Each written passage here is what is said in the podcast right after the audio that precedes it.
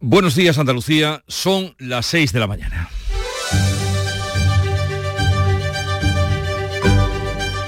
Despierta tu mente, descubre la realidad.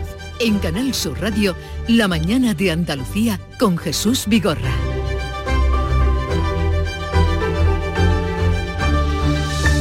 Continuamos pendientes de Murcia, donde continúan las labores para identificar a las víctimas del incendio. De los 13 cadáveres ya se conoce la identidad de 5. De los otros 8 falta el cotejo de ADN para que no haya errores. La Policía Científica y especialistas de reconocimiento de víctimas en desastres ya han podido entrar en la zona del siniestro una vez asegurada. Ahora buscan pruebas para saber qué pasó y en qué circunstancias. Todo apunta a un cúmulo de negligencias. La rapidez con la que se propagaron las llamas hace pensar en materiales muy inflamables y no ignífugos como manda la ley. Además, el local donde se inició el fuego carecía de licencia y tenía orden de cierre desde 2022, pero estaba abierto y promocionaban sus fiestas en medios de comunicación. El ayuntamiento no lo cerró. Entonces, ¿qué ocurrió con las órdenes de cierre? En Andalucía, cuando falta una semana para que el Parlamento andaluz afronte el debate final sobre la llamada Ley de Doñana, el presidente de la Junta se va a reunir esta tarde con la ministra de Transición Ecológica en el Palacio de San Telmo, en Sevilla. Juanma Moreno y Teresa Rivera abordarán la iniciativa del PP y Vox para la ampliación de regadíos en la corona de Doñana. ¿Qué saldrá de esta reunión?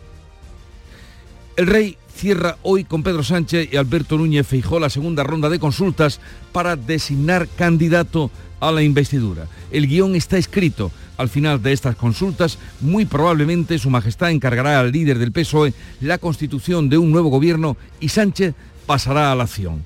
Mas, de momento, solo cuenta con los 121 diputados de su grupo. Yolanda Díaz se descuelga ahora diciendo que están lejos del acuerdo. Sorprendente y tendrán que ganarse los votos de los independentistas y de los nacionalistas.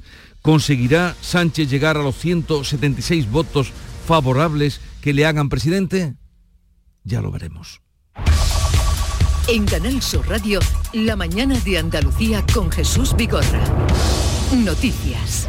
¿Qué les vamos a contar con Manuel Pérez Alcázar? Buenos días, Manolo. Buenos días, Jesús Vigorra. Y lo primero, el tiempo. Este martes vamos a tener cielos poco nubosos con intervalos de nubes altas, salvo intervalos de nubes bajas en el área del estrecho por la mañana y al anochecer. Las temperaturas seguirán con pocos cambios, salvo las máximas que serán localmente irán localmente en descenso en el litoral mediterráneo. Córdoba volverá a marcar la máxima con 37 y Málaga tendrá la temperatura más fresca de estas máximas con 28. Van a soplar vientos de levante en Cádiz y en el litoral almeriense y flojos variables en el resto de Andalucía. Las discotecas incendiadas en Murcia carecían de licencia y tenían orden de cierre desde enero de 2022. Los cinco que se daban por desaparecidos ya han sido localizados sanos y ahora se trabaja en identificar los cadáveres. Un cortocircuito en uno de los locales podría estar en el origen de las llamas. El teniente de alcalde de urbanismo de Murcia, Antonio Navarro, explica que el ayuntamiento ordenó el cese de actividad de la discoteca Teatre en enero de 2022, cuando la empresa dividió el local en dos sin permiso en enero de 2022 hay un cese de actividad, por tanto, que existe un cese de actividad y por tanto no puede funcionar. Los abogados de la discoteca La Fonda aseguran que no se les notificó la falta de licencia. El portavoz de la Asociación de Ocio Nocturno, Spine Nightlight, Joaquín Boadas ha explicado a Canal Sur Radio que actuarán como acusación particular si se confirma que los responsables de las discotecas abrieron sin tener la licencia. Nosotros actuaremos en consecuencia y nos pondremos al lado de las familias de las víctimas acusando como acusación popular. La policía ha localizado sanos a los cinco desaparecidos, por lo que la cifra de fallecidos queda en 13. Cinco se han identificado por huella dactilar, el resto dependerá de las pruebas de ADN. Nuevo caso de acoso escolar en Andalucía. La Junta alerta del aumento de los casos de bullying y de violencia de los hijos hacia sus padres. Una familia ha denunciado en Sevilla una presunta agresión sufrida por su hijo de 14 años por parte de otros compañeros del instituto. Según la madre del menor, la agresión se produjo fuera del centro cuando su hijo salió a comer con unos amigos. Denuncia que los agresores habían anunciado por WhatsApp que lo iban a hacer. Reúnen a muchos niños del pueblo por vía WhatsApp para que vieran cómo le pegaban una golpiza a un negro. La parte izquierda de la columna la tenía inflamada, el oído, eh, le han roto la nariz En Jerez, la Comisión Escolar de Convivencia continúa analizando si el alumno que agredió con cuchillos la pasada semana a tres profesores y dos compañeros había sufrido acoso. La Junta alerta del aumento de los casos de acoso escolar y violencia filoparental y anuncia la creación de un observatorio de justicia juvenil, juvenil en Andalucía. El presidente de la Junta va a recibir esta tarde a la vicepresidenta de Transición Ecológica en funciones a una semana de que el Parlamento andaluz apruebe la proposición sobre la ampliación de los regadíos de Doñana. Moncloa ha confirmado el encuentro a última hora de este lunes. Es la primera vez que ambos se reúnen cara a cara. La reunión llega solo a una semana de que el Pleno del Parlamento andaluz apruebe definitivamente la norma que aplazó el PP para que no coincidiera con la investidura de Feijó. El gobierno exigió la retirada del texto para sentarse a negociarlo y ha esgrimido dudas eh, que han planteado la Comisión Europea y la UNESCO. El encuentro llega tras meses de desencuentros. La vicepresidenta llegó a tildar de señorito al presidente de la Junta. Rivera también se hizo eco de una campaña de boicot a la fresa de Huelva de grandes cadenas de supermercados alemanes. Hoy precisamente se inaugura en Madrid la feria de Fruit Attraction, donde se va a presentar un trabajo para reconocer la fresa de Huelva. La consejera y el sector presentan en la primera jornada de esta feria la creación de la calidad certificada de la fresa de Huelva. Andalucía es la región invitada este año a una muestra por la que van a pasar más de 90.000 profesionales de 135 países. Almería es una de las provincias más representadas. Precisamente desde este mediodía los agricultores andaluces no pueden vender calabacín de segunda categoría para evitar que sigan bajando los precios. La interprofesional de frutas y de hortalizas señala que el precio actual, 30 céntimos kilo, no cubre los gastos. Felipe VI termina hoy la segunda ronda de contactos y designará a Pedro Sánchez como candidato a la investidura tras el intento fallido de Núñez Feijó. El rey recibe esta mañana a Pedro Sánchez y por la tarde a Feijó. Pedro Sánchez será designado por Felipe VI como nuevo candidato para la investidura, aunque aún no tiene los apoyos necesarios. Ni siquiera su socia natural de Sumar, Yolanda Díaz, ha dado por seguro el sí a Sánchez.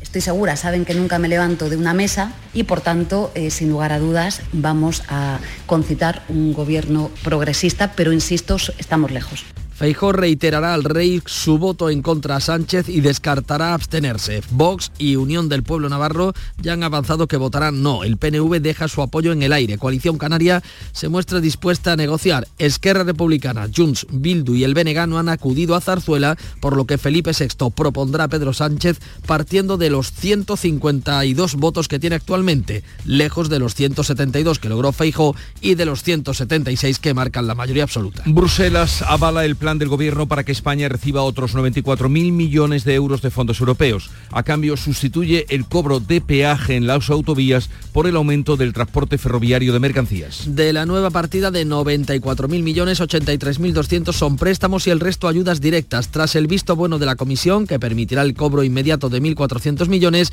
el plan del Gobierno de España debe recibir ahora el aval de los 27 en el próximo Consejo Europeo. España es el segundo país tras Italia que más se ha beneficiado de este mecanismo de recuperación tras el COVID. En total, nuestro país va a recibir 163.000 millones hasta 2026. Hoy se abre al público en Málaga la exposición El Eco de Picasso, que está compuesta por 85 obras de medio centenar de artistas, que hasta el día 31 de marzo se va a poder ver en el Museo Picasso Málaga. La exposición forma parte del programa que conmemora el 50 aniversario del fallecimiento del pintor universal. La muestra eh, tiene obras del artista malagueño y de creadores que se inspiraron en su obra. La exposición coincide con la huelga de los trabajadores del museo que exigen mejoras laborales. La dirección advierte de que no negociará un nuevo convenio mientras se mantenga el calendario de movilizaciones. El presidente de la Junta ha homenajeado a 13 deportistas andaluces que han destacado por sus éxitos en el último año. Les ha entregado una bandera de Andalucía y les ha agradecido que contribuyan a extender la práctica del deporte en la comunidad. En este año ha crecido el número de técnicos y deportistas de élite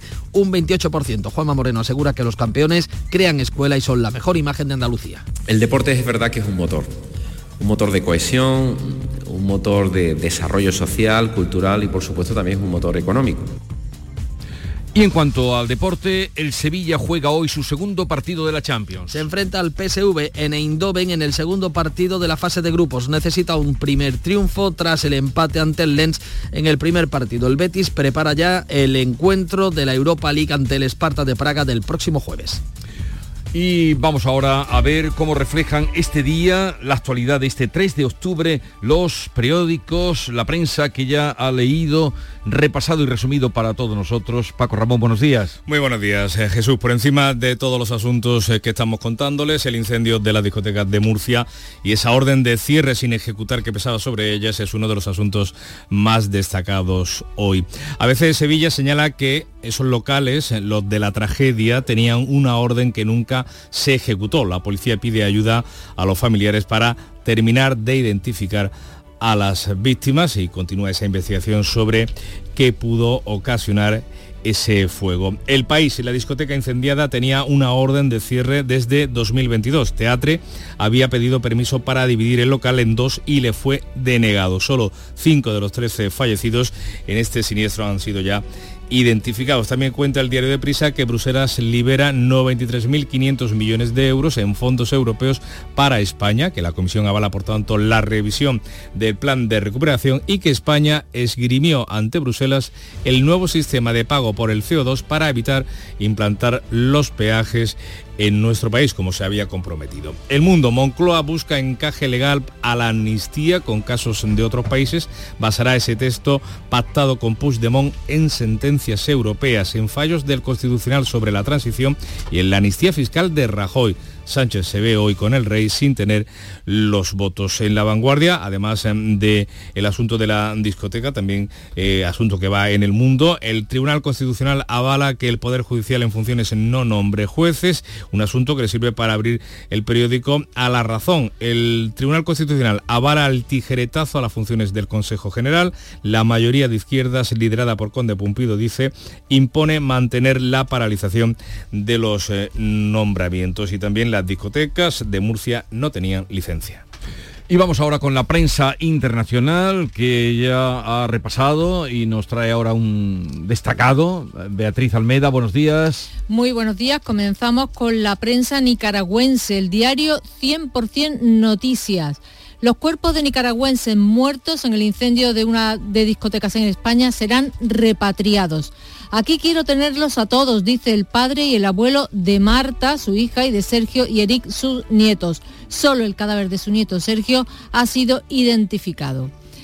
Ayer se reunieron los ministros de Exteriores en Kiev y el diario Obosrebatel de Ucrania eh, llevan su titular Palabras de Zelensky. Todo el apoyo occidental será correspondido con la seguridad global. Destaca que es la primera vez que un evento de este tipo se lleva a cabo fuera del territorio comunitario y dice que la membresía de nuestro país en la Unión Europea es solo una cuestión de tiempo. La migración es un tema recurrente. ¿Qué es eso de la membresía? El, ser miembro de ah, la, Unión Europea. una palabra no había oído. Sí. Todos los días aprendemos algo. Sí, sí.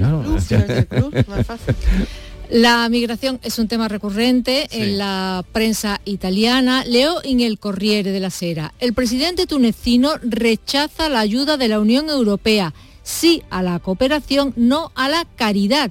El país se niega a aceptar los fondos asignados por la Unión Europea a favor de Túnez, alegando que la cantidad es pequeña, que es irrisoria. 127 millones de dólares y que va en contra de un acuerdo que firmaron hace tres meses. Muy destacado también un fuerte terremoto sentido esta noche en Nápoles, magnitud 4. La gente se ha echado a la calle con miedo, pero no hay informes de daños. Y la prensa estadounidense pues destaca el juicio por fraude a Trump, lo leo en el New York Times. Trump ataca a la fiscal general que lo presenta como un estafador y también al juez. A las 7 menos 20, más, información. Más información y no deja de ser interesante, como siempre, lo que nos trae Bea. Eh, querida Charo Padilla, Club de los Primeros, buenos días. Buenos días, querido, ¿cómo estás? Muy bien. Me he pintado los labios de rojo para entrar aquí en conjunto con el filito de mi camisa. Tenían ustedes que verla a esta hora de la mañana, 6 y 14 minutos. Ella llega a las 4, pero llega siempre impecable. Mm. ¿Para Llego antes a las 3 y media. ¿Para quién te vistes tú? Preferentemente para mí misma. Eso es. ¿Eh?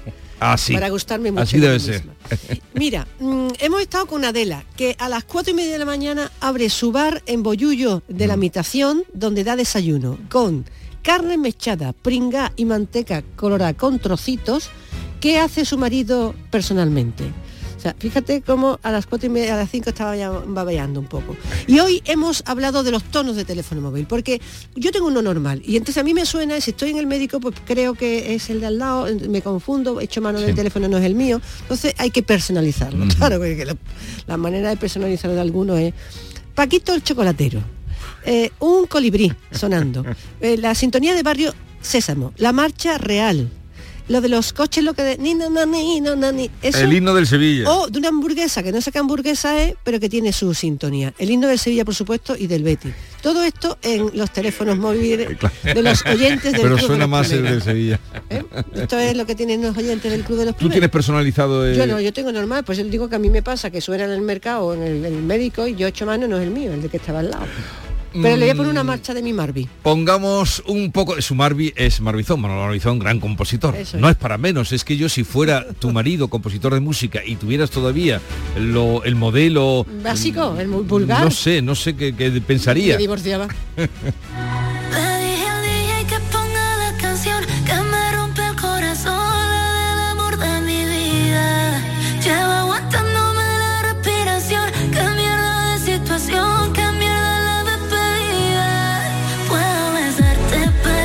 Pongamos un poco de música en la mañana de Andalucía eh, con Ana Mena, Madrid City, que nos llega desde Canal Fiesta Radio.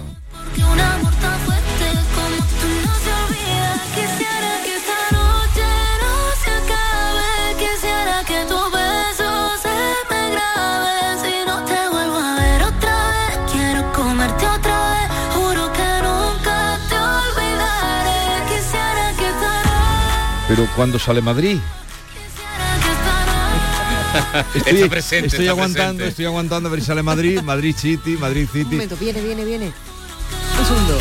Ahora. Ya. Vaya. No, Supongamos no viene que Madrid. habla de Madrid, Pero Sabina. supongamos que habla de Madrid.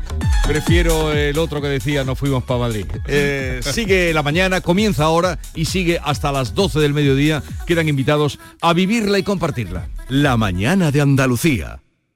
Madrid, Madrid, Madrid. ¿Qué tiene Madrid que siempre es un buen plan? Con viajes del corte inglés, escápate a museos, a los mejores musicales y teatros o a tus parques temáticos favoritos y alójate en los mejores hoteles. Déjate asesorar por expertos y reserva desde solo 15 euros y sin gastos de cancelación.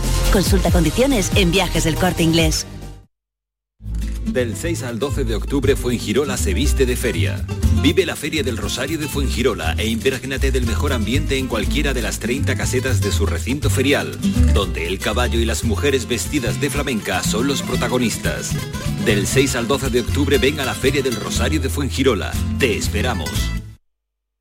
En Canal Sur Radio, la mañana de Andalucía con Jesús Vigorra. Noticias. 6 y 18 minutos de la mañana, un día en el que la actualidad pasa por ese incendio de Murcia, donde las discotecas tenían una orden de cierre desde hace 18 meses, desde enero de 2022, según el ayuntamiento. Los empresarios afirman que no les consta esa ausencia de licencia ni esa orden de cierre. Cinco de los 13 muertos, mientras tanto, han sido ya identificados por huella dactilar. El resto lo será con pruebas de ADN. Las cinco personas que se habían dado por desaparecidas han sido finalmente localizadas todas de ellas, eh, todas ellas con vida y un cortocircuito es ahora la principal hipótesis eh, del origen de la llama. Jorge Dayas. Administrativamente solo existía una discoteca, Teatre, según el consistorio, que ordenó su cese de actividad el pasado año ante la decisión de la empresa de dividir el local. Así lo ha informado el teniente de alcalde de urbanismo, Antonio Navarro. Y el 10 de enero de 2022, anterior concejal de urbanismo, se dicta una orden de cese de actividad por entender que esta modificación de división del local era una modificación que se denomina sustancial y que requería de una nueva licencia. El abogado de la Fonda, la segunda discoteca tras la división, asegura que no se notificó la falta de licencia. Francisco Adán. Nadie lo ha notificado que eh, no hubiera licencia. De hecho, hace cosa de menos de un año se hicieron una serie de modificaciones que tuvieron que hacerlas por, a raíz de la inspección. Cinco de los trece muertos han sido ya identificados en unas labores que, según el ministro del Interior, Fernando Grande Marlasca, son una prioridad. Eso es una prioridad, la identificación plena del conjunto de las personas fallecidas para dar esa tranquilidad ya absoluta a sus familiares. La Policía Judicial ya está inspeccionando los restos del edificio tras haber sido asegurado por los bomberos. Pues mientras eh, continúa la identificación de los cadáveres y la investigación policial, la patronal del ocio nocturno va a actuar como acusación particular si se confirma que los responsables de esas discotecas abrieron sus locales sin tener la licencia correspondiente. El secretario general de Spain Nightlife, Joaquín Boadas, ha dicho en el mirador de Canal Sur Radio que si lo consideran necesario incluso pedirán la pena más alta por homicidio imprudente. Se confirma que que no, que no cumplían con la normativa vigente, que no tenían licencia o que no habían acatado un orden de cierre que era ejecutiva y que debían cumplir, pues evidentemente nosotros actuaremos en consecuencia y nos pondremos al lado de las familias de las víctimas acusando como acusación popular. Le contamos ahora un nuevo caso de acoso en las aulas de Andalucía. Ha ocurrido en Sevilla. Una familia ha denunciado una presunta agresión sufrida por su hijo de tan solo 14 años por parte de otros compañeros de clase del instituto. Bea Rodríguez, buenos días. Buenos días. Tuvo que ser atendido en el Hospital Virgen del Rocío por las lesiones sufridas. Según la madre del menor, la agresión se produjo fuera del centro el pasado sábado 23 de septiembre, cuando salió a comer con otros amigos. Denuncia que los agresores habían anunciado por WhatsApp lo que iban a hacer. Lo que tengo entendido es que la pelea empieza por dos hermanos, que son los que reúnen a muchos niños del pueblo por vía WhatsApp para que vieran cómo le pegaban una golpiza a un negro. La parte mm, izquierda de la columna la tenía inflamada, el oído, eh, le han roto la nariz. Mientras en el Instituto Elena García Armada de Jerez continúan los trabajos de la Comisión Escolar de Convivencia. Analizan las circunstancias en las que un alumno agredió con cuchillos la semana pasada a tres profesores y dos compañeros. La Asociación Pulseras Fuera, fundada por una víctima del acoso escolar, asegura que los centros no cuentan con el personal necesario para garantizar una convivencia pacífica. Gabriel Fábregas. Deberíamos ser capaces de elaborar un programa, de elaborar una guía, de elaborar un sistema que sea capaz de detectar estas cosas de manos de los profesionales. Y los profesores son profesionales de la enseñanza, no son psicólogos, no son pedagogos infantiles. Mm, tenemos que invertir en más medios en los centros para que puedan ver estas cosas. Pues seguimos hablando de violencia juvenil. Un total de 826 menores pasaron por los centros de internamiento de Andalucía durante el primer semestre del año. Además, durante el mismo periodo, eh, 3.377 jóvenes han cumplido medidas no privativas de libertad. El perfil mayoritario es el de chicos españoles entre 16 y 17 años. Los delitos más frecuentes son las de los de lesiones, robos y hurtos también, según la Junta de Andalucía. El consejero de Justicia, José Antonio Nieto, ha reconocido que están aumentando los casos de acoso escolar y violencia filioparental en este segmento de la población y ha anunciado la creación de un observatorio de justicia juvenil en nuestra comunidad un observatorio sobre la justicia juvenil donde además de, de establecer, de, de, dar publicidad al catálogo de, de recursos que tenemos en la consejería, queremos tener las grandes cifras de lo que significa la justicia juvenil. Andalucía cuenta actualmente con 13 centros de menores con 701 plazas, al que se sumará uno nuevo en Málaga con 48 plazas pendiente de su licitación. 6 y 23 minutos. La mañana de Andalucía.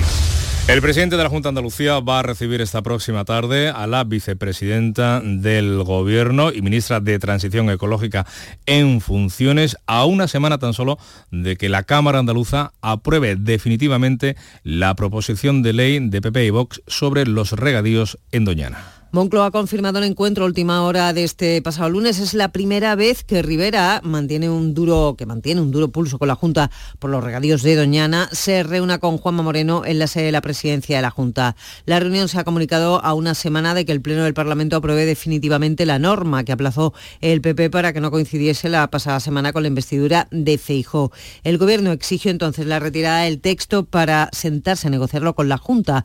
El Ministerio ha esgrimido las dudas que han planteado informes la Comisión Europea y la UNESCO. Esta reunión llega tras meses de desencuentros. La vicepresidenta llegó al tildar de señorito al presidente de la Junta. Rivera también se hizo eco de una campaña de boicot a la fresa de Huelva de grandes cadenas de supermercados alemanes. Pues el Consejo de Gobierno andaluz va a abordar hoy un nuevo informe sobre la situación de la sequía en nuestra comunidad. Además, el Ejecutivo Autonómico estudiará la implantación del grado de enfermería en la Universidad Loyola Andalucía. Y Andalucía, por cierto, es la región invitada este año a la cita del Fruit Attraction, la feria sobre frutas y hortalizas que abre hoy sus puertas en la capital de España. Es una de las ferias del sector más importantes a nivel internacional que se celebra hasta el 5 de octubre. Es un foro fundamental para el sector comercializador de frutas y hortalizas donde están representadas 60 empresas almerienses. Se espera que acudan estos días alrededor de 90.000 profesionales de hasta 135 países. Pues a partir de hoy no se va a poder vender en las alóndigas los calabacines de, segundo, de segunda categoría. Desde este mediodía los agricultores andaluces no podrán comercializar ese producto para evitar que los precios sigan bajando. Es una decisión que ha tomado la Interprofesional de Frutas y Hortalizas porque ahora mismo, con lo que se pagan, apenas 30 céntimos no cubren siquiera los gastos. Almería, Lola López. La decisión acordada por la Interprofesional de Frutas y Hortalizas es de obligado cumplimiento en toda Andalucía. Se retira el calabacín de segunda del mercado para evitar que los precios, 30 céntimos por kilo, sigan bajando. Andrés Góngora, de COAG. Es fundamental tomar una medida de intervención de mercado ante una situación de crisis grave. Llevamos varias semanas vendiendo por debajo de costes de producción y por lo tanto creemos que activar medidas de este tipo tiene que servir como revulsivo en el mercado. La consejera de Agricultura, Carmen Crespo, ha pedido hoy paciencia al sector. Nosotros la pusimos a disposición con el trabajo, en este caso de agricultura, y luego también pues que la campaña hay que esperar, estamos al inicio, vamos a esperar y ya iremos diciendo y viendo cuáles son las circunstancias, ¿no? El calabacín de segunda dejará de comercializarse a las 12 de la mañana de este martes. Pues seguimos hablando mm, de la escasez de agua, en este caso de Nuevo Portil en Cartaya, Huelva, que ha sido declarada no potable el agua eh, en este núcleo de población al superar los valores de trialometanos permitidos. Los vecinos ya se abastecen con botellas suministradas por la empresa de aguas. Se ha determinado la prohibición del uso de agua suministrada a través de la red para ser bebida, así como la preparación de alimentos, pudiendo utilizarse solo para higiene personal y la limpieza. Ayer mismo se iniciaba el reparto de botellas de agua para que los vecinos no tuvieran problemas de abastecimiento, un reparto que se repetirá hasta que los niveles sean aptos para el consumo. José María Brito, teniente de alcalde del Ayuntamiento de Cartaya. Estaremos de, de 10 de la mañana a una y media y de 4 a 6 así hasta que el agua de hasta para el consumo. El ayuntamiento deberá analizar diariamente este parámetro hasta que los valores vuelvan a los límites permitidos. Pues eh, con la sequía y en algunos casos las consecuencias de la contaminación de las aguas para consumo humano, llegamos a las 6 de la mañana y 27 minutos. En Canal Sur Radio, la mañana de Andalucía con Jesús Vigorra. Noticias.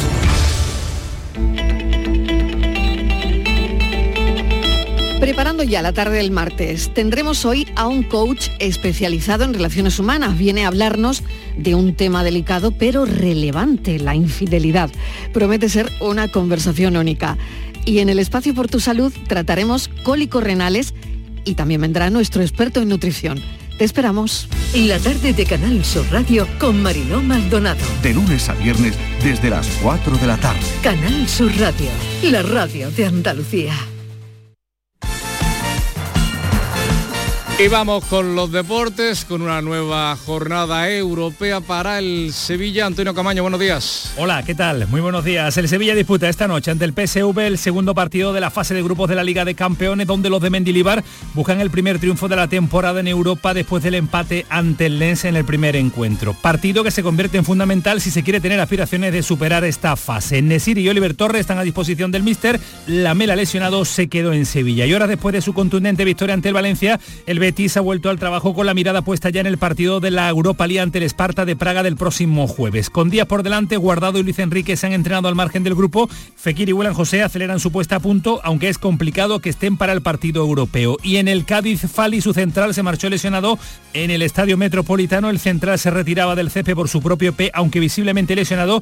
Y en las próximas horas se sabrá el alcance de su lesión. Un problema más para la ya de por sí castigada parcela defensiva del conjunto amarillo. Así que Sergio González tendrá que reinventar de nuevo una posición con carencias esta temporada que su entrenador Sergio González eh, tendrá que solucionar. Se espera que lo de Fali no se agrave y pueda estar a disposición del míster para el próximo fin de semana. El flexo de Paco Reyero sigue brillando. Y esta temporada más. Si ya nos venías escuchando en Canal Sur Radio, esta temporada seguimos contigo también de lunes a jueves a las 12 de la noche en Radio Andalucía Información. Con el análisis y las entrevistas más singulares del mundo de la cultura. Entonces yo, mi sección esta, la voy a hablar de calambrazos. Desde el lado más íntimo y personal. Con un estilo casi artesanal. El flexo es un faro en un mar de incertidumbres. El flexo de Paco Reyer. Esta temporada de lunes a jueves a las 12 de la noche en Radio Andalucía Información. Andalucía son ya las seis y media de la mañana. La mañana de Andalucía con Jesús Vigorra.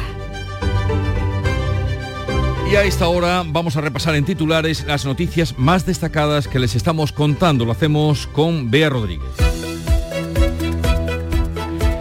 Las discotecas incendiadas en Murcia llevaban más de año y medio abiertas sin licencia municipal. Los locales tenían una orden de cierre desde enero del año pasado. Cinco de los trece muertos han sido identificados. Los cinco desaparecidos han sido localizados todos con vida. La policía científica ha podido acceder al interior para investigar las causas del incendio. Nuevo caso, nuevo caso de violencia en las aulas en Sevilla. Una familia denuncia la agresión sufrida por su hijo de 14 años por parte de otros compañeros del instituto. La Junta anuncia la creación de un observatorio de justicia juvenil. Más de 800 menores pasaron por los centros de internamiento de Andalucía durante el primer semestre del año. El rey cierra hoy la segunda ronda de consultas para la investidura de Pedro Sánchez. El jefe del Estado se reunirá con Sánchez y Feijóo para designar al nuevo candidato. El presidente del Gobierno en funciones cuenta de entrada con los, apoyo, los apoyos de su grupo político y el compromiso, sin cerrar todavía, de sumar. En total 152 votos frente a los 172 con los que el candidato del PP acudió a la investidura. El presidente de la Junta se va a reunir hoy con la ministra de Transición Ecológica en funciones. Juanma Moreno recibe a Teresa Rivera en San Telmo a una semana de que el Parlamento andaluz apruebe definitivamente la ley de regadíos en la corona de Doñana tras superar todos los trámites parlamentarios.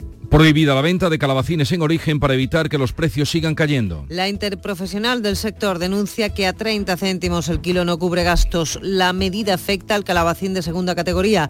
Hoy comienza en Madrid Fruit Attraction, la feria de frutas y hortalizas. Andalucía es la región invitada. En cuanto al tiempo, ni lluvias ni nubes a la vista y no se va el calor. Córdoba volverá a marcar la máxima con 37 grados y Málaga tendrá la temperatura más fresca con 28. Soplan vientos levante en Cádiz y el litoral almeriense y flojos variables en el resto. Vamos a recordar que este 3 de octubre es el día de San Francisco de Borja. ¿Es el tuyo o es el otro? Ni el de mañana tampoco. Ni el de hoy ni el de mañana. Ni el de mañana. ¿Y cuál es el tuyo? El 2 de abril. Bueno, ya nos lo explicarás cuando llegue, ya lo explicaremos. De Paula, Eh, Francisco, ah, Francisco de, de Paula. San Francisco de Borja, en Roma, San Francisco de Borja era presbítero que una vez que murió su mujer, con la que había tenido ocho hijos, o sea, vivió su matrimonio en plenitud, se ingresó en la compañía de Jesús y pese a que abdicó de las dignidades del mundo y recusó las de la iglesia porque le ofrecieron cargos, fue elegido eh, prepósito general, siendo memorable por su austeridad de vida y de oración. San Francisco de Borja. Supongo que los Borja, que se pusieron tan de moda hace unos años, vienen de aquí, ¿no? Los Borja, se pusieron muy de moda.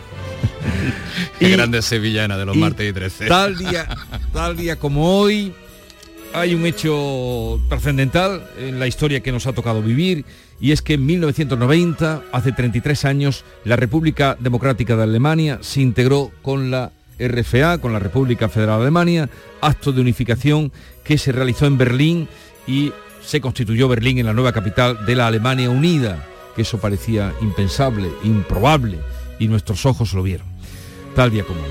Y el día 3 de octubre del año 2002, eBay adquirió a PayPal con el objetivo de ayudar a los compradores y vendedores a realizar transiciones comerciales en Internet. Otro día también muy significativo. Eso ocurrió tal día como hoy. Ya lo creo. ¿Utilizáis este Mucho, mecanismo? Sí, por Pues seguridad. Ya saben ustedes, hoy a la hora del desayuno, cuando tomen eh, en el, la ventadela esta que hablaba. Vaya con, el- con las cuentagotas del aceite de oliva.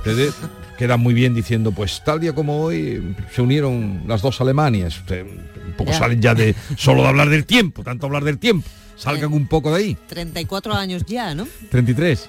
34, ¿no? 89. No, fue en el 90. Ah, fue en el 90, 89 es cuando cae el muro. Vale, y vale. 90 es cuando se unen. Y la cita, hoy he buscado una cita que tenga que ver con el momento, con el amanecer, que llegará pronto. Dice así, la brisa de la mañana guarda secretos para ti. No te vayas a dormir. Aprovecha madruga. Esta, esta cita es de, de un poeta musulmán persa, erudito islámico, teólogo, que eh, hago el nombre resumido, el apodo con el que llamaban Rumi, Ajá. eh, porque era un poeta místico sufí, pero nació en 1207 en, en, la, en Bajá, en la, la actual Afganistán. ¿Y la frase otra vez, otra vez la frase? La brisa de la mañana guarda secretos para ti. No te vayas a dormir.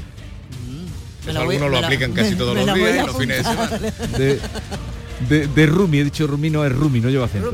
El mundo ha cambiado y estamos preparados para el futuro que ya está aquí. Desde Andalucía Trade reconocemos a las empresas andaluzas más fuertes en el mundo en la entrega de los decimosextos premios Alas a la internacionalización en Huelva el próximo 3 de octubre. Andalucía, aquí y ahora. Junta de Andalucía.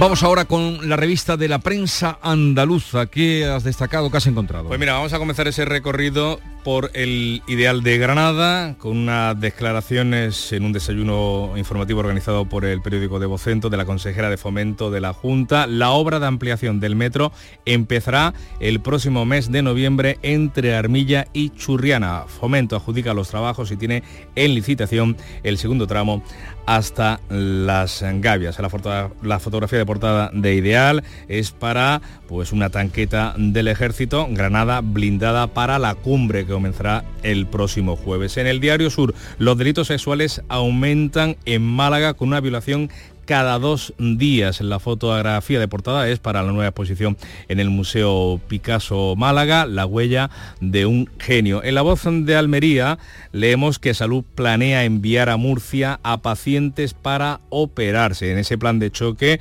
anunciado por el presidente de la Junta de Andalucía para eh, reducir la lista de espera, el SAS saca a concurso procedimientos quirúrgicos en Andalucía y en las provincias limítrofes. En la voz de Cádiz leemos que un encargo de Air France a Airbus, de estas dos eh, compañías, reactiva en Cádiz el avión A350. La compañía francesa ha solicitado 50 uni- unidades con opción a 40 más para la renovación de su flota. En Córdoba leemos eh, que eh, Urbanismo hará un parque urbano para Chinales Mirabueno, que será similar al de Levante en la capital cordobesa. En el diario de Sevilla, Bruselas permite que no haya peaje por el uso de las autovías. La Unión Europea acepta, por tanto, el compromiso del gobierno de compensar la caída de los ingresos a cambio de que fomente el transporte ferroviario de mercancías y liberará, a cambio de ello, la Unión Europea liberará más de 93.000 millones de euros. En Huelva, información, la noticia más destacada es el ensanche tendrá un parking subterráneo junto a El Punto. Las obras de la calle de la Fuente comenzarán el próximo mes de noviembre también, tras la Plaza de las Monjas. Eh, En marcha, por tanto, el estudio de detalle de una dotación de ese parking que tendrá más de 600 plazas bajo el parque del ferrocarril. Y cerramos con Ideal de Jaén. Una planta aprovechará el agua residual de Linares para generar recursos energéticos. Inaugurada una fotobiorefinería en la estación depuradora linarense que fomenta por tanto la economía circular a través de la generación de mm, bioproductos. Vamos ahora con la segunda entrega de la prensa internacional que se ocupa de ello mm, Beatriz Almeida. La prensa nicaragüense destaca que hay compatriotas entre los muertos en las discotecas de Murcia. Unos diarios hablan de cinco y otros de siete nicas, nicas, que es la forma coloquial de referirse a sí mismo, a poco PD nicaragüense. Destacan además que los locales tenían orden de cierre. Leo en el diario 100% Noticias de Nicaragua Los cuerpos serán repatriados. Aquí quiero tenerlos a todos, dice el padre y abuelo de Marta, Sergio y Eric, que son su hija y sus dos nietos. Solo el cadáver de su nieto Sergio ha sido identificado. Muy destacada la reunión ayer en Kiev de los ministros de Exteriores para mostrar apoyo, su apoyo a Ucrania. Leo en el Frankfurter Allgemeine Zeitung, aunque el gesto político es fuerte, hay señales de un apoyo cada vez menor a Ucrania. En Estados Unidos la ayuda financiera a Kiev está pendiente de la disputa presupuestaria interna y en la Unión Europea, Hungría y Polonia se alejan de la postura común. Y lo vemos en el diario húngaro Magyar Nemzet de Budapest. Cualquiera que se niegue a unirse a la corriente principal de Bruselas es inmediatamente tildado de espía de Moscú y amigo de Putin. Esto lo dice el ministro de Exteriores de ese país que estuvo ayer en esa reunión en Kiev. Ha comenzado en Nueva York el juicio a Donald Trump por falsear datos de sus empresas. Por fraude de 250 millones de dólares, dice el Washington Post. Eh, y que reproduce palabras de Donald Trump, pura caza de brujas, con el propósito de interferir en las elecciones de los Estados Unidos. Es totalmente ilegal y este juez debería ser inhabilitado. Y ya conocemos el Premio Nobel de Medicina, lo conocíamos ayer, que recae este año en la húngara Katalin Karikó y el estadounidense eh, Drew Wisman en el Wall Street Journal. Los pioneros de la vacuna de ARN encuentran, mensajero, encuentran la redención o la revancha o el desquite en el premio Nobel. Katalin Karikó y Drew Westman recibieron poco interés en sus investigaciones hasta las vacunas del COVID-19. Y vuelvo al diario Magyar Nemzet eh, de húngaro, eh, porque Katalin, eh, claro, como es húngara, pues se hablan de su compatriota. Katalin Karikó tuvo que trabajar con el viento en contra, pero persistió en sus investigaciones. Las vacunas desarrolladas a partir de su trabajo científico salvaron la vida de millones de personas durante la pandemia. Y termino con el Süddeutsche Zeitung, periódico alemán, eh, un titular que me ha llamado la atención. No he leído el artículo entero, ojo, pero como nos atañe a todos los que estamos aquí, lo leo. El titular. Dormir muy poco te vuelve enfermo, estúpido y gordo.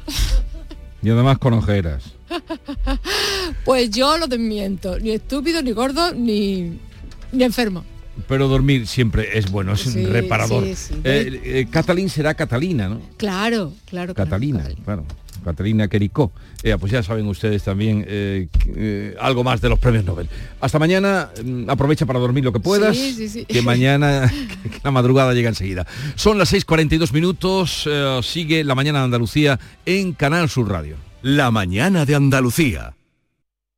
Rapimueble, los ofertazos del líder. Dormitorio de matrimonio solo 349 euros. Composición juvenil ahora 389 euros. Aprovecha hasta el 31 de octubre y paga en 12 meses sin intereses. Rapimueble, el líder en precios, calidad y garantía. Más de 200 tiendas en toda España y en rapimueble.com. Del 6 al 12 de octubre Fuengirola se viste de feria. Vive la Feria del Rosario de Fuengirola e imprégnate del mejor ambiente en cualquiera de las 30 casetas de su recinto ferial, donde el caballo y las mujeres vestidas de flamenca son los protagonistas. Del 6 al 12 de octubre ven a la Feria del Rosario de Fuengirola. Te esperamos. En Canal Sur Radio, la mañana de Andalucía con Jesús Bigorra. Noticias. 6 y 43 minutos, el rey Felipe VI concluye hoy la segunda ronda de contactos con los diferentes grupos políticos para designar a un nuevo candidato a la presidencia del gobierno tras la investidura fallida de Alberto Núñez Feijo. Hoy va a recibir primero a Pedro Sánchez, al presidente del gobierno en funciones, y después al líder del Partido Popular, que ya anunció que el voto de su partido ante una investidura de Sánchez será negativo, será un no. Isabel García, muy buenos días. Buenos días. El rey recibirá esta mañana a Pedro Sánchez y después, como líder del partido más votado, a Feijó. Pedro Sánchez será designado por el rey como nuevo candidato para intentar la investidura, aunque lo cierto es que hoy por hoy no tiene los apoyos necesarios para conseguirla. Ni siquiera su socia natural de Sumar, Yolanda Díaz, ha dado por seguro el sí a una investidura porque dice el PSOE se conforma con lo conseguido y Sumar quiere ampliar la cartera de derechos. Nosotros queremos más derechos laborales, queremos democracia fiscal y queremos también eh, una transformación ecológica que sea justa. Estoy segura, saben que nunca me levanto de una mesa y por tanto, eh, sin lugar a dudas, vamos a concitar un gobierno progresista, pero insisto, estamos lejos. Unión del Pueblo Navarro tiene claro su voto no, al igual que Vox. Desde Coalición Canaria lamentan la falta de interés del PSOE en negociar y el PNV dejó en el aire su decisión. Eso sí, Feijó ya lo avanzó en el Congreso la semana pasada. Ni votará a favor ni, como algunos de su partido pedían, prestará su abstención a Sánchez. El rey avanzará su decisión previsiblemente esta misma tarde, puesto que el resto de los partidos, los independentistas, nunca visitan la zarzuela. Pues como hemos dicho, el Partido Popular eh, va a votar no a la investidura de Pedro Sánchez y además se prepara para aumentar la presión sobre el presidente del gobierno en funciones y anuncia que estará en la manifestación contra la amnistía convocada el próximo domingo en Barcelona por Sociedad Civil Catalana. El coordinador general Elías Bendodo asegura que es el momento, dice, de defender la igualdad y la convivencia. Creemos que es el momento, sin ambajes, de defender con todas nuestras fuerzas la igualdad, la Constitución, y el respeto a nuestro actual marco de convivencia. Pero entiendan que Feijó va a ir, pero va a dejar el protagonismo a los que deben tenerlo, que son los convocantes, que es la sociedad civil. También acudirá el líder de Vox a esa manifestación. Abascal reiteró ayer en la audiencia con Felipe VI que el voto de su formación será un no rotundo a la investidura de Sánchez y tildó de acto de corrupción eh, la pretensión de que un político amnistíe a otro para mantenerse en el poder. La verdad que nadie puede negar, ni siquiera Pedro Sánchez, es que un político amnistiando a otro político a cambio de sus votos para mantenerse en el poder comete un acto de corrupción inigualable. Se elimine esto del diario de sesiones o se mantenga. Pues en del lado independentista, Esquerra Republicana ha rebajado su tono de exigencia de un referéndum que el independentismo planteó en el Parlamento de Cataluña hace tan solo cinco días. La secretaria general de los republicanos eh, catalanes, Marta Rivera, Rovira, perdón, habla ahora de abrir una mesa de negociación para conceder a Sánchez los votos de sus siete diputados. Si el PSOE no parla del referèndum, votaran que no. Ha d'assumir que aquí existeix un conflicte polític i que hem de poder parlar en una taula que ha de ser de negociació i amb garanties com es vota Catalunya. Pues a todo esto, el expresidente del gobierno, Felipe González, ha vuelto a criticar ese posible pacto del PSOE, de su partido, con Esquerra y Junts sobre la amnistía para la investidura de Sánchez. Hay que aceptar el supremacismo de los que han ganado que es indiscutible. Han ganado todo, han arrollado las generales, han arrollado. Ese supremacismo hay que respetarlo, porque los demás no valemos nada. Seguimos con la política ahora andaluza. Juanma Moreno ganaría las elecciones andaluzas y revalidaría, por tanto, la mayoría absoluta que tiene en la actualidad con el 41% de los votos y una ventaja de 17 puntos sobre el PSOE que obtendría el 25% de los sufragios. El barómetro del Centro de Estudios Andaluces pendiente de la Junta concede al PP entre 56 y 58 diputados. El PSOE lograría entre 30 y 32 escaños. Por Andalucía se situaría como tercera fuerza con entre 10 y 12 escaños, superaría a Vox que perdería 5. Adelante Andalucía salvaría sus dos parlamentarios. El consejero de la presidencia, Antonio Sanz considera que los datos son un respaldo a la gestión del gobierno de la Junta. Significa un espaldarazo y un estímulo y acicate para seguir trabajando en seguir ganando más confianza de los andaluces, pero sobre todo en seguir eh, trabajando por, mejorar la, situación de la vida de los andaluces.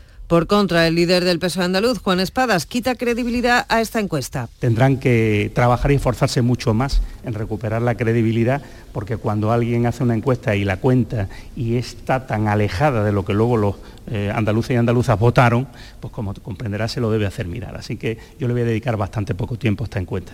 Y le pido al señor Moreno Bonilla que le dedique más tiempo a Andalucía y a los problemas de los andaluces de los que nunca habla que a seguir trasladando a la opinión pública, en fin, lo que le gustaría que fuesen. Más de la mitad de los andaluces encuestados califican la gestión de Juanma Moreno como buena o muy buena, siendo el líder político andaluz más conocido, seguido por Juan Espadas. Pues les hablamos ahora de asuntos económicos. Bruselas ha avalado la adenda del plan de recuperación del gobierno y acepta, por tanto, que España sustituya el peaje en las autovías al que se había comprometido a cambio de incrementar el transporte ferroviario de mercancías. La Comisión Europea destinará a España otros 94.000 millones de euros de los fondos Next Generation entre créditos y ayudas, concretamente 83.200 millones son préstamos y el resto en ayudas directas. De este modo, España es el segundo país europeo, tras Italia, que más se ha beneficiado del mecanismo europeo de recuperación para superar la crisis del COVID. En total, nuestro país recibirá 163.000 millones hasta el año 2026, tras el beneplácito de Bruselas que permitirá el cobro inmediato de 1.400 millones. La adenda española debe recibir el visto bueno de los 27 en el próximo Consejo Europeo. Y el Consejo de Ministros en funciones va a aprobar hoy una paga extra del 0,5% con carácter retroactivo hasta el, el, pasado mes de enero para compensar a los empleados públicos por el alza de los precios. Y ya no tengo hoy en la agenda se abre al público la exposición El Eco de Picasso, compuesta por 85 obras de medio centenar de artistas que hasta el próximo 31 de marzo va a poder verse en el Museo Picasso de la capital malagueña. Así llegamos a las 7 menos 10 de la mañana, es el tiempo de la información local, la más cercana en Canal Sur Radio y Radio Andalucía, Información.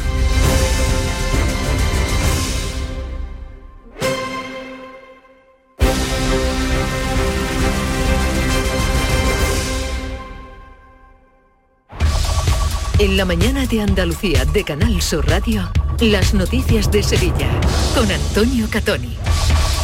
Buenos días. La Junta de Andalucía negocia con las aerolíneas estadounidenses una conexión entre Sevilla y los Estados Unidos. Así lo anunciaba el consejero de Turismo Arturo Bernal en una entrevista en Canal Sur Televisión, en la que constata el potencial de Sevilla para atraer viajeros de aquel país, aunque no necesariamente decía a través del aeropuerto de Nueva York.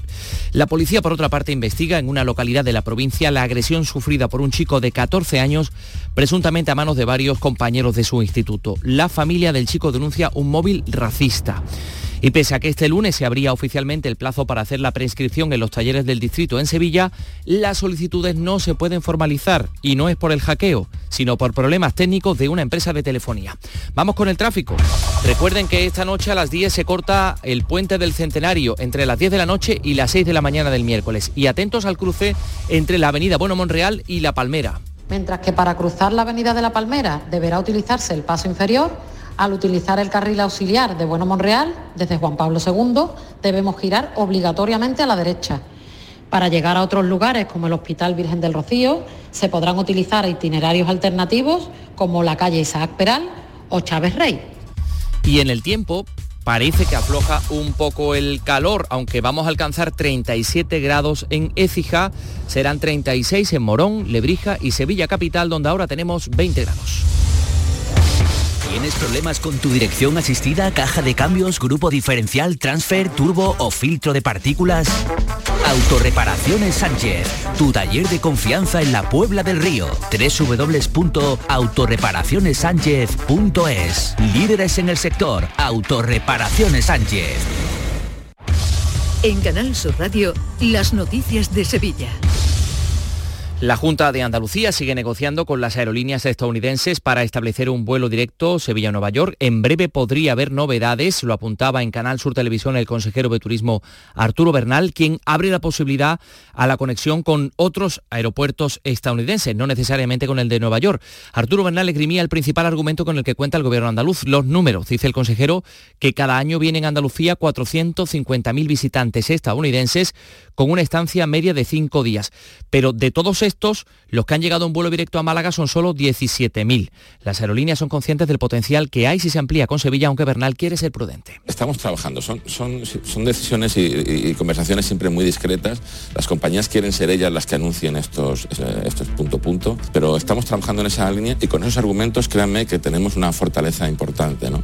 La compañía está en la mejor disposición, ya nos han dicho que realmente ellos están en la mejor disposición y yo espero buenas noticias en relación a United de las próximas semanas a United Airlines, eh, la aerolínea estadounidense. En vísperas de que el alcalde de la capital presente ante el Observatorio del Agua de Masesa su propuesta para la subida de las tasas, José Luis Sanz se ha referido a la propuesta del presidente de la Diputación, el socialista Javier Fernández, para crear una empresa de aguas única en la provincia.